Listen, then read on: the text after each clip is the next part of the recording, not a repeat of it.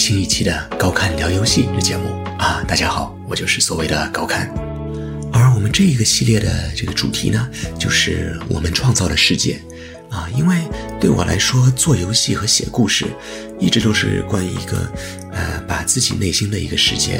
啊展现在现实，可以和其他人一起体验和分享，也是一种一种交流。而且我觉得，我们每个人不光内心都有一个这样自己的一个世界啊。当我们体验每次体验一个游戏、一个媒体、一个故事、一个电影，我们都会在内心中创造出自己的一个副本啊，关于自己认知这个媒体在内心的一个另外一个世界。这个就造成。在现在这个互联网时代，当我们每一个人与人之间在话题上来说是连接是越来越密切的，啊，这就造成了很多我们内心的世界的碰撞，啊，这就有点像宇宙大爆炸一样子，产生了很多新的宇宙，也产生了很多有意思的现象。那我想我们这次就把这个东西当一个跳板啊，去探索一些连贯的话题。好，那咱们这个系列。咱们就分成四集来讲啊。那咱们第一集呢，用一个比较通用的话题来切入，而就是与作者和社区之间这条线，现在是变得越来越模糊了啊。就之前作者就是作者，玩家就是玩家，社区就是社区。可是现在很多玩家可以去参与二次创作。而这些社区创作的作品呢，有些是非常有影响力，啊，甚至有时候变成这个社区对着原作，啊，会影响他对原作的这些认知和一些推动。那这个事情是非常有意思啊，它有好有坏，但它绝对是代表了一个新时代的一个方向。所以咱们这儿第一集啊，我想用一个从我作为玩家和作为开发者的角度，啊，咱们一起去探索一下这个话题啊，去看看这个它带来的一些隐患。然后咱们第二集就继续把这个玩家社区和这个创作者靠得越来越近了啊！这时候就是咱们讨论这个社区对于这个创作者直接的一些影响啊啊，这也未必是坏的，当然也有一些未必是好的，哈 哈但是这是的确一个存在的一个现象。而在现在，这个作者与社区越来越能听到彼此了。啊，那这的确是带来很大的一些影响，所以咱们讨论一个这个事儿。然后呢，我也会用一些我自己碰到的一些情况啊和一些想法，去透视一下我当时创作一些某些东西的时候的啊对我自己的一些影响。所以大家也可以看看这个墙后面我是啊怎么被影响的啊。这个剧透就是说我的确是有一定的被影响的。好，那咱们可见这第一集是比较通用的话题，而第二集是通用转比较个人的一些体验的话题。那咱们第三集呢，就开始讲一些我个人从这个这十几年学做这些游戏、写这些故事学到的一些一些事情。因为我这些年做的一些游戏是主要是讲一些人生的一些故事啊，那说白了就比较容易看啊。那我当年做月球的时候，我才二十多岁。呃，甚至我可能就二十岁，然后呢，写了一个老年人角度的这个故事，所以我当时是，其实我自己是不是懂什么东西，但是呢，我尝试着去吸收，呃，很多其他人一些体验，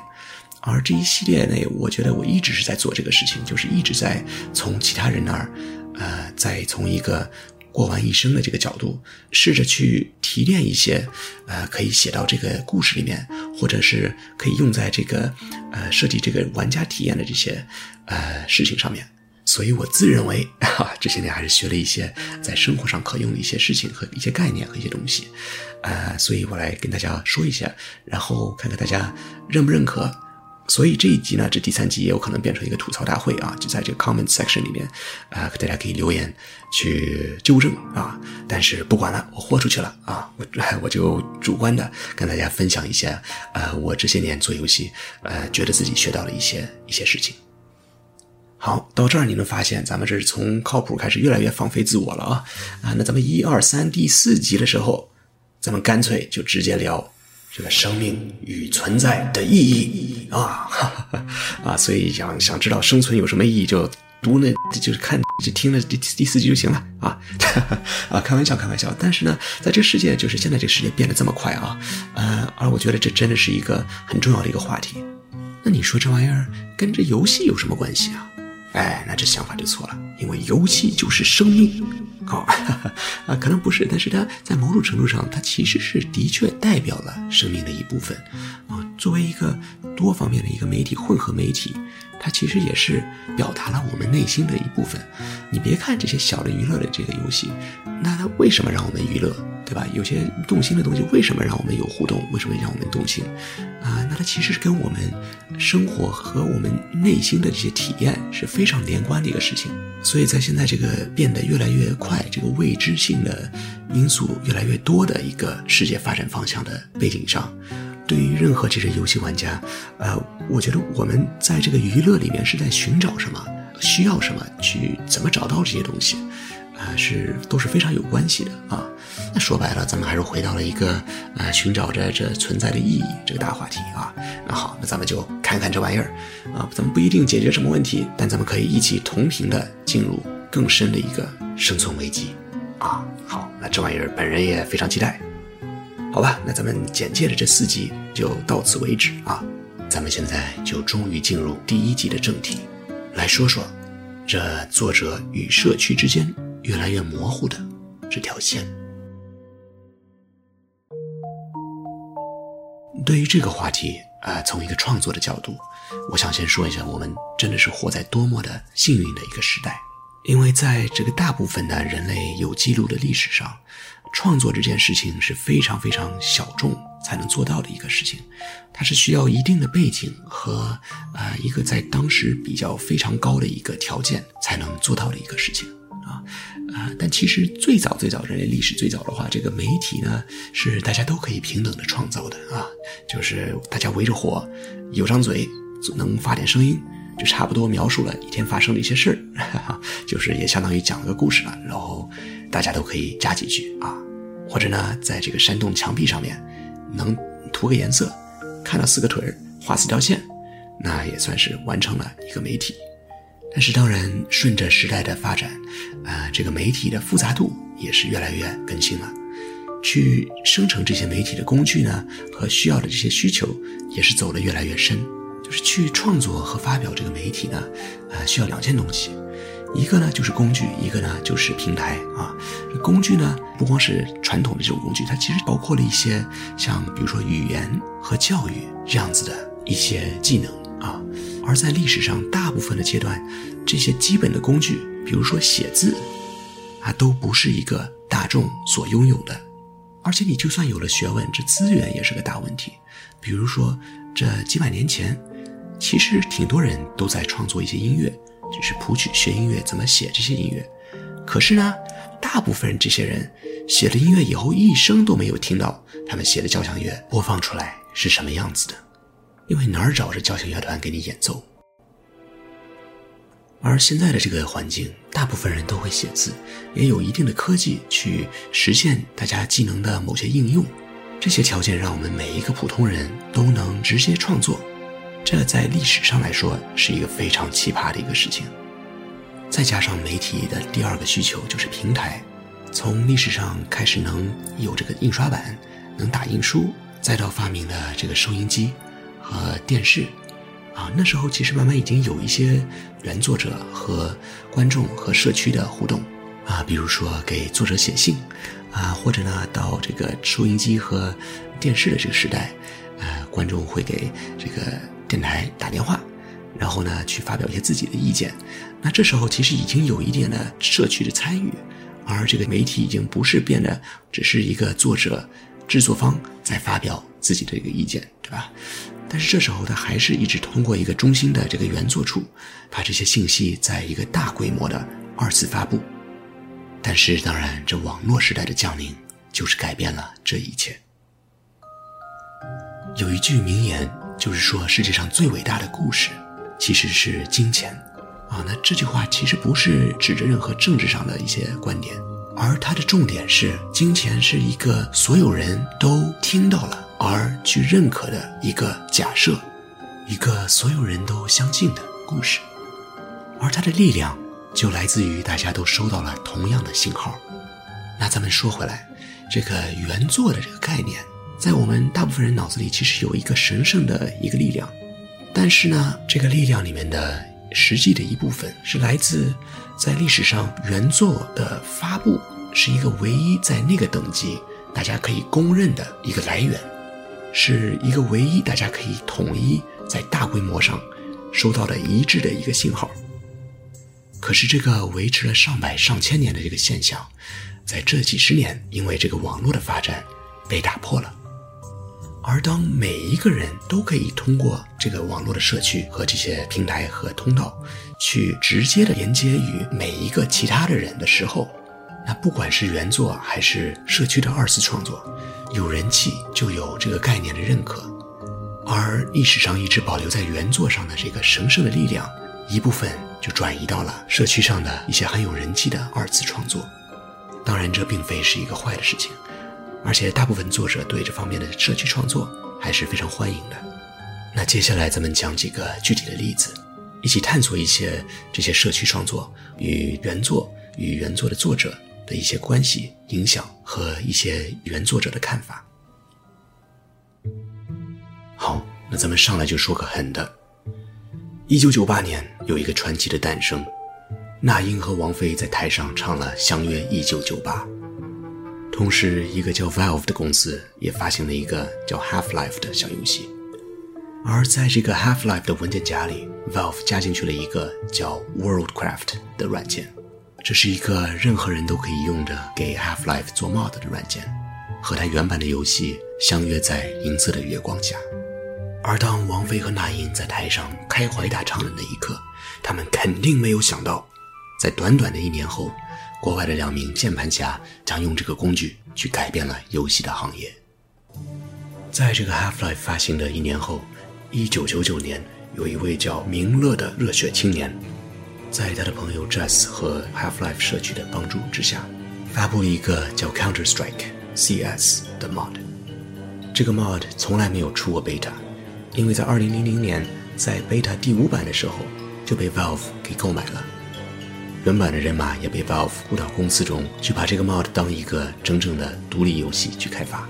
也就有了今天定位一个类型的 CS 这个游戏。这是一个比较早期的 mod 转主流游戏的一个例子，但它不是特例。二零零二年，暴雪发行了《魔兽三》，而在短短的一年后，一个叫 UO 的开发者发布了一个叫 Dota 的 mod。很快，这个 Dota mod 的人气挤爆了天。暴雪也请过当时掌握这个 mod 的人去开会，但是最终没有做任何官方的举动。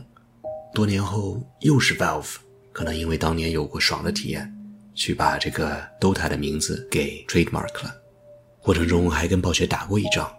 但总之结果就是 Valve 也可以用 Dota 这个名字做他自己的游戏，暴雪呢也可以用 Dota 形容关于他 Warcraft 三的 mod。这可能能显示出 Valve 依旧对它的这个社区开放性的一个公司文化，而也显示出了一些其他公司对版权这方面的呃一定谨慎。可能有些人会说，在这个例子上，Valve 是赚大了，而暴雪当时是亏大了。这可能的确是，但这件事情也隐患出了之后很有意思的一些法律上的举动。比如说，Dota 出来十年后有一个法律案子，有另外一个人用这个 Dota 做了个手游。而暴雪和 Valve 连在一起去告这个手游，说他们侵犯了他的版权。而做手游的这一方呢，他就说这个 Dota 名字按所有发生的事来看的话，应该是一个公开的、属于社区的一个版权。这个案子扯了至少五年，而我记得最终看到的是法官最终让审判团来判这个结果。这个具体的案子对暴雪和 Valve 其实都没什么所谓。但是它可以表示出一些，在这个版权和社区混在一起的时候，会产生一些微妙的影响。这也是为什么有些公司对粉丝创作和版权这方面抓的比较夸张的紧。当我说的时候，可能很多人都会想到 Nintendo，有了这么多大家喜欢的 IP，也收到了这么多的粉丝创造的粉丝游戏，从 Pokemon 到 Metroid，一个一个被打得噼里啪啦的，逼着被停止项目。当然，个人觉得他们做的是有点夸张，但是从某些法律角度来说的话，是可以有一定的理解。就是说，在国际上来说，法律这个东西是有一个规整的幻觉，但实际上，当出问题的时候，它很多时候是很乱的。任何人都可以用任何事情告任何其他人，而就算是无辜的话，那也要走一个，呃，非常漫长也花资源的一个法律过程。同时，当自己受到侵犯的时候，去讨个公平，就算是有证有据，嗯，经常也要走一个同样的漫长的过程，去得到一个解决方案。但是如果证据硬到一定程度的话，没有什么辩解空间的话，那可以直接做一些，比如说叫 summary judgment 这些东西，去跳开一系列的漫长的这个过程。但是任何时候，如果有一个能拿出来有说头的一个事情的话，那就必须排普通的队。那咱们说回 Nintendo 和，呃，比如说一个 Pokemon 粉丝游戏的一个例子，就是说可能这个具体的这个 Pokemon 粉丝游戏对 Nintendo 是无害的，但是它的存在，而 Nintendo 意识到它的存在后。这个事情就可以作为一个说头，当另外一方有可能是有恶意的一方，呃，去做一个侵犯 Nintendo 版权的一个事情的时候，一个游戏的时候，而 Nintendo 告他们，但他们理论上来说就可以用这个之前 Nintendo 知道这个另外一方的粉丝游戏而去不做任何干扰的一个事情，去作为一个辩论的素材，这就会让啊这个法律的流程更复杂化。当然，任何事也是好坏对比的。只是这是以他们的一个担忧的一个角度而已。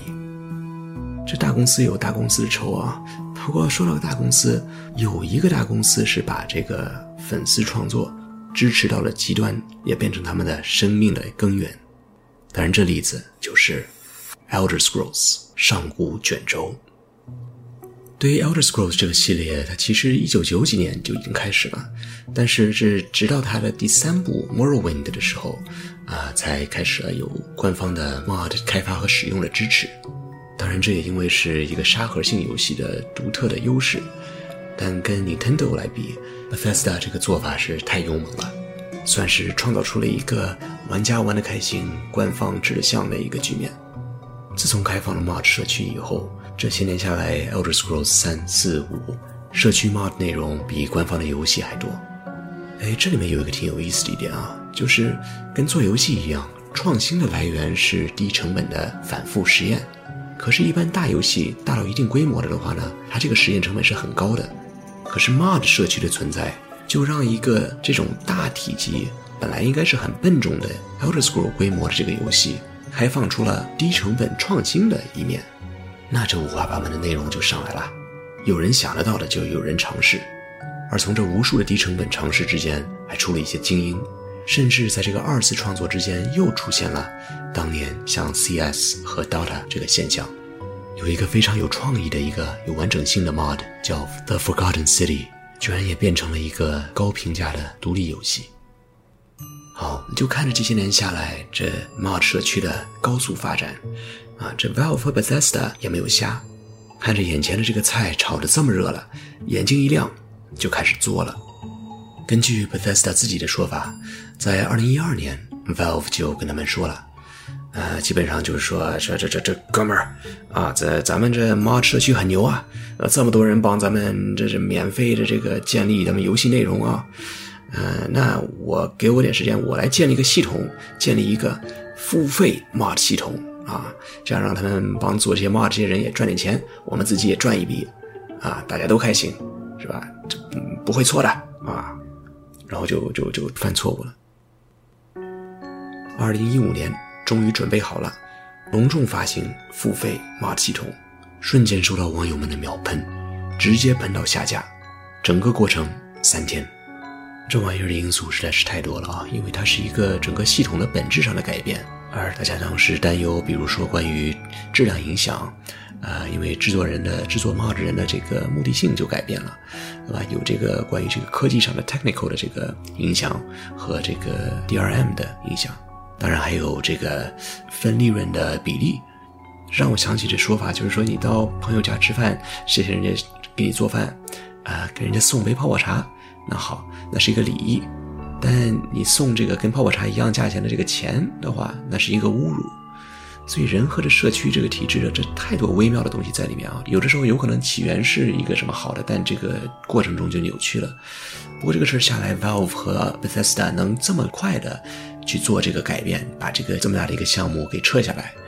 呃，那相信还是有一定的准备的啊，或者更正确的说，我估计，呃，高概率的是里面已经有人是觉得这种事会发生啊。总之来说，这是一个例子，就是说这事儿是多么的微妙的一个平衡啊。有的时候，一个很奇迹的一个事情，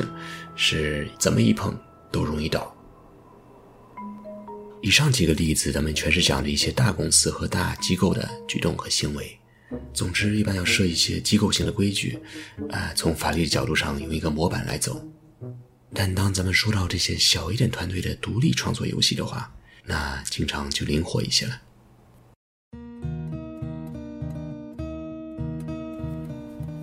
这个 Undertale 的音乐，大部分人应该都听到过。而我讲其他游戏都比较担心用他们的音乐，因为版权问题。可是讲 Undertale 就可以用他的音乐的这个原因，就是因为他的作者 Toby Fox 对这一方面，比如说讲他游戏时候用他音乐的这个合理应用是 OK 的。这也代表了一个大部分独立游戏对这方面啊的一个态度，就是说大家讲道理差不多合理的，那咱们都 OK。经常在每一个作者的网站上也会有一些，呃，关于版权上面来用的的一些所谓的规矩吧，但一般都讲的也比较综合。跟随着这些灵活度，很多这些很非常出色的独立作品，都形成了一些很庞大的一些社区，而这些社区呢，也创作出了很多非常非常有意思的、很有创意的一些二次创作。那 Undertale 就是一个非常典型的例子。自从它在2015年发行后，啊，它的巧妙的这个游戏设计和非常有趣的人物，造成了一个社区大爆炸的一个现象，诞生出了无数的社区创作。这里面还包括很多啊多层次的创作，比如说这个 AU 这个概念啊，嗯，就是 AU stand for Alternate Universe，就相当于平行宇宙样子的东西。经常就是会把一个作品里面的人物，比如说换一些角色，换一些换一个环境。保持他们的性格，或者保持他们的某一种跟原作的一致性，但是呢，换一些属性，用一个新的角度、新的环境、新的创意去体验这些大家有一点熟悉的世界观，或者一些大家喜爱的角色。比如说，有一个 AU 叫 Underfell。在这个 AU 里边呢，原版的所有人物都存在，但他们的性格呢都反过来了。就比如说，一个光明的人物变成黑暗，黑暗的人物变成光明，而这些设定的转变就会造成这个世界里很多的反转，也会隐患出很多新奇的一些事件。还有一个 AU 的例子呢，叫 Outertale，就是 Undertale 是在地底下发生的一个事情呢，Outertale 就是在一个外宇宙发生的，而所有的人物都换成了这个太空的主题。这些社区创作有些是档案，有些是漫画，有些是直接做出来的可以玩的整个的游戏。如果换成 Nintendo 的话呢，很多这方面可能就已经发行让人家停止了。但是像大部分独立开发者，投币并没有，该支持的就支持，该所谓没看见的就没看见。其实我相信，在 Nintendo 和很多这种大公司里面，很多人也是同样的态度。但是人为有一个自然的现象啊，就是。当时人少的时候，主动力是想做对事儿；但人多的时候，主动力是怕做错事儿。游戏发行一些年后，，Toby 在自己网站上更新了一些稍微严一点的规则，但他的自己表也表明，这些规则也是因为为了呃跟他一些 official 合作的一些人的利益来定的，而他自己还是希望在版权上面能松一些的。这其实也跟我个人的体验一致啊，就是自从《月球》发行以后，呃，其实我自己自己的态度是，呃，大家想怎么来怎么来，我是都是 OK 的，嗯，甚至说实在，人家跟我说什么这个盗版的这个事儿，我一直的态度都是，你想盗版这个游戏就去盗版，但是如果你喜欢它的话，有一天有经济实力的话，那可以去购买这个，去支持一下这个项目的未来。甚至一开始有一些用这个月球故事去拍一些，呃，其他媒体的，呃，一些创作，呃，我一开始的态度都是很无所谓的啊，但是只是因为后来有了一些跟其他人的合作，呃，比如说这个月球电影这个事儿，所以是为了保护这些东西去，呃，有更对对这个版权上面来说更谨慎了一点，但其实我自己的核心还是其实比较随便的。所以这一直也是在找一个让大家都能开开心心做事的一个，呃，一个平衡。当然，也不是每一个这种独立创作的作者，呃，都是同样的这样态度。而且在游戏行业里，大部分游戏还是一个团队做出来的，啊，可是有一个行业，啊，它的原作一般就是一个作者，而这个行业呢，就是写小说。小说这领域呢，当然它有一个很传统的一个社区创作，那当然就是同人小说。那对于这一方面，虽然很多原作是支持的，呃，但是也有很多这种呃比较有名的一些作者是对这一方面是比较夸张的反对的。比如说《权力的游戏》的作者 George R. Martin，或者这个《Ender's Games》的作者呃 Orson Scott Card。啊，这个 Orson Scott Card 他曾经说过一句话，就是他的原文是，就是对于他自己原作，呃，其他人做同人小说，就相当于 quote is morally identical to moving into my house without invitation and throwing out my family，就是说像呃道德上面来说，就像呃没有允许的搬到我家里，然后把我家人扔出去一样，就是说的比较夸张。但是搞笑的是呢，几年后他就。一百八十度改变了这个这个态度啊，就是说每一个同人小说都是为我的作品做广告，我怎么会对吧？我我是傻瓜才会拒绝啊，这是一个比较复杂的一个问题啊。而当任何复杂的情况出现的时候，大部分人都会找到一个对自己有利的角度去想这个事儿，因为当一个事儿是复杂到一定程度的时候，啊，就像一个辩论俱乐部在讨论这个事儿，你什么角度都可以辩论。但是呢，从这个创意这种角度来说的话，呃，这事儿的确有一些有几个点子，就是说，呃，可能会造成原作者的担忧。当然，每个事儿都有好有坏，呃，但咱们现在也可以说一下，就是他们这些原作者，呃，所谓担忧的一些对于同人小说、同人创作、呃，粉丝创作、社区创作的会造成的一些啊一些点子。那从这个原作的角度的担忧点呢，主要是分两方面，一个呢就是保护原作的印象，还有一个呢就是对一个概念的拥有权。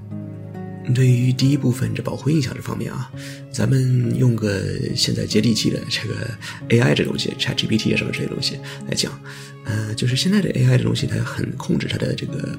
呃，它很有 filter 对吧？很有这个官方的限制，而呢就是说。很大一部分来自于，就是当一个大家不是很了解这个东西的时候，那任何负面的这种记录，关于这个连在一起的负面的东西，都会严重的对大家给他的观点和看法涂颜色。这也是个自然人的效果嘛，对吧？这个之前做广告，呃，里面上面的很有意思的一个理论，就是说，你把一个，呃，比如说当时什么 Grey Goose 是吧？这个酒和想当奢侈品的话，你就把它跟其他奢侈品金子银子放在一起拍照，咱们人家一看，哎，这跟人家放在一起的话，那肯定就是这玩意儿，对吧？嗯，所以这是一个人本质的一个偏差，但呢，它非常有效果。嗯，所以也可以想象，就是说，就是大家每一个人都有不是很了解一个原作的那一刻啊。但如果你一开始先接触的这个东西是一个跟它有关，但不是它，但是又可能质量不是那么高的一个东西的时候，呃，那你可能它可能会影响你对这个真正原作啊这个名字的印象。我从。我个人是从这个 RPG Maker 这个社区里来的啊，这是 RPG 游戏制作大师是吧？是比较呃，说实在是比较业余的一个游戏引擎，就是因为它特别容易用，所以呢，很多人上去就尝试用啊，这其实是个好事儿，是让更多的人去尝试去做这个东西。但是呢，这样子的方式呢，呃，肯定会有很大的很多的这个实验性的，就是没什么经验就尝试性的一些作品在上面。呃，我也呃贡献过这。这一类的这个 呃比较低质量的一些东西啊，啊，但是呢，因为它能让更多人去尝试这个东西，所以它其实也是有这个潜力去生成很多有意思的东西啊。我是顺便帮这个粉丝社区说个话，这 里面其实有很多很多高质量的东西，呃，但是从刚才这个角度，呃，有些原作的这个担忧。可能是，呃，就是数按数量来说的话，概率来说，那因为每一个人去做，那这个有好的，但有坏的呢，就是可能会人家随便一抓的话，可能抓到一个呃没有那么质量控制的东西的概率会更大一点。试听内容到此结束。如果你喜欢这档节目，欢迎来到集合的网站或者 App，通过节目下方播单页面购买完整内容。也可以加入 GPS 会员，收听目前更新的全部加丢 Spec 电台节目，即刻享受免费畅听服务。核战争结束二十年后，人类几近灭亡，世界成为一片废墟，楼房倾塌，森林化为灰烬，遍布辐射尘的地表被各种变异生物占据。最后的幸存者们蜷缩在莫斯科地铁站与隧道中，建立起新的团体、城镇和文明。在挣扎求生的同时，也开始了无休无止的斗争与厮杀。人类沦为野兽，最后的避难所正是永久牢笼。年轻的阿尔乔姆生活在地铁北部的展览馆站。他始终无法忘记已经离去的母亲，也热衷于幻想战前世界的。俄罗斯废土科幻小说经典代表作，游戏《地铁二零三三》原著小说，积禾网独家正版有声书《地铁三部曲》，现已在积禾网及积禾 App 独家上线连载。